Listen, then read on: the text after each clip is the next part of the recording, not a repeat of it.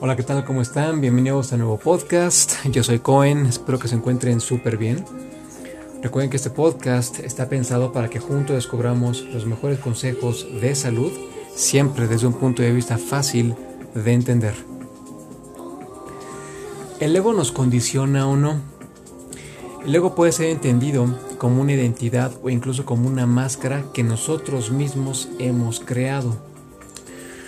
Para entender más sobre qué va el tema del ego, vamos primero a explicar cómo va a estar estructurado nuestro podcast en esta ocasión. Como primer punto vamos a compartir tres frases que describen un poco más de qué va el ego. Como segundo punto vamos a hablar de cinco puntos o cinco afectaciones que puede llegar a tener el ego en nuestras vidas. Y como punto número tres y último voy a compartirles mi opinión sobre este tema. Si están listos, comenzamos.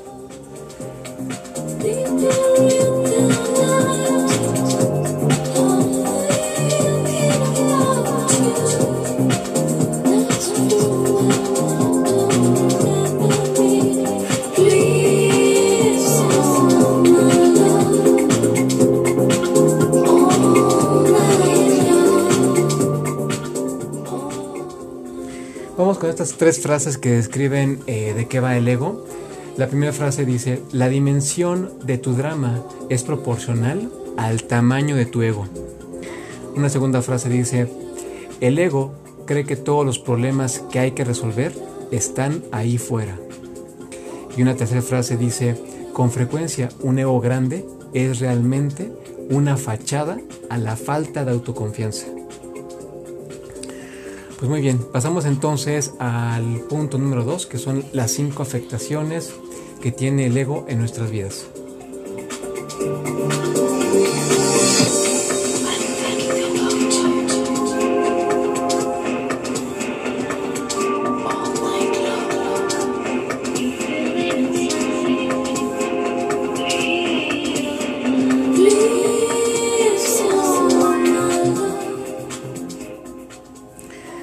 Muy bien, empezamos entonces con el punto número uno de las afectaciones que tiene el ego en nuestras vidas.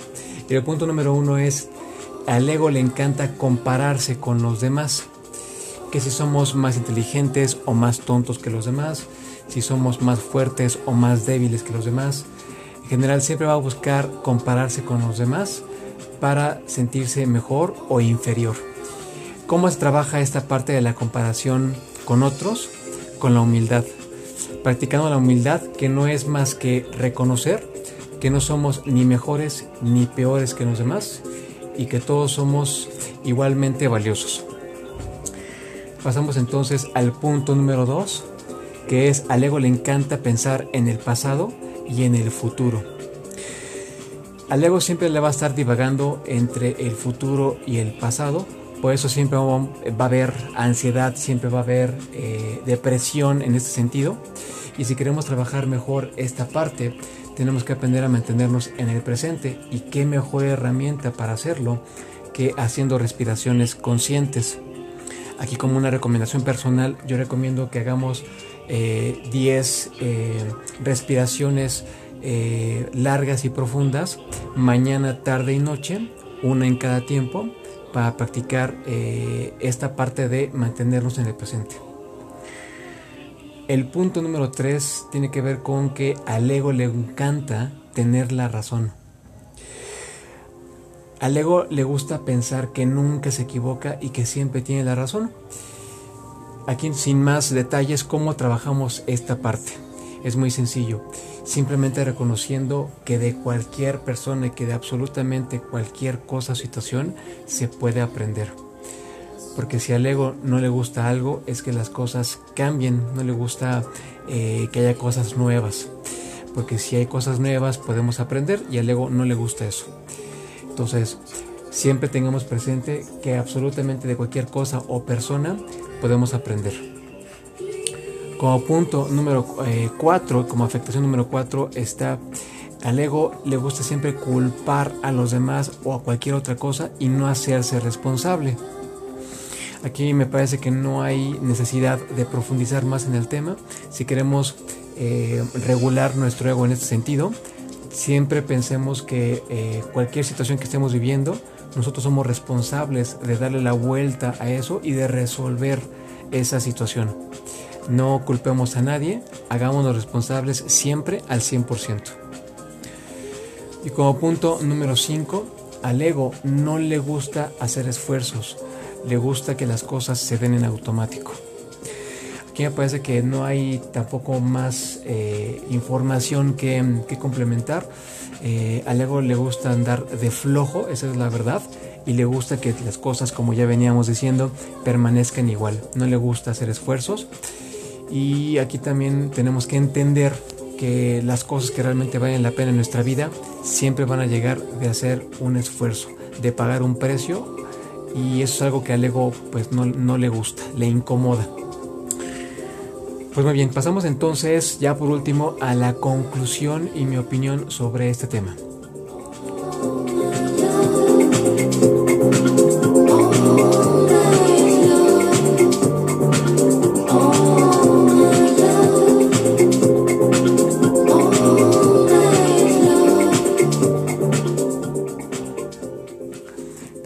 Conclusión y reflexión sobre este tema. El ego para mí es como un mal necesario y un mal necesario entre comillas, porque tiene que haber algún tipo de resistencia en nuestras vidas. Yo es así como percibo al ego y para darme a entender, para explicar mejor esta parte, eh, una analogía eh, que podemos eh, ocupar en este sentido es cuando vamos al gimnasio. Eh, uno no puede pensar que por el simple hecho de ir al gimnasio y simplemente por entrar por las puertas del gimnasio voy a adquirir y voy a lograr el cuerpo que siempre he querido. Eh, voy a tener que someterme a pruebas de resistencia con pesos para poder obtener un resultado. Y en la vida es lo mismo.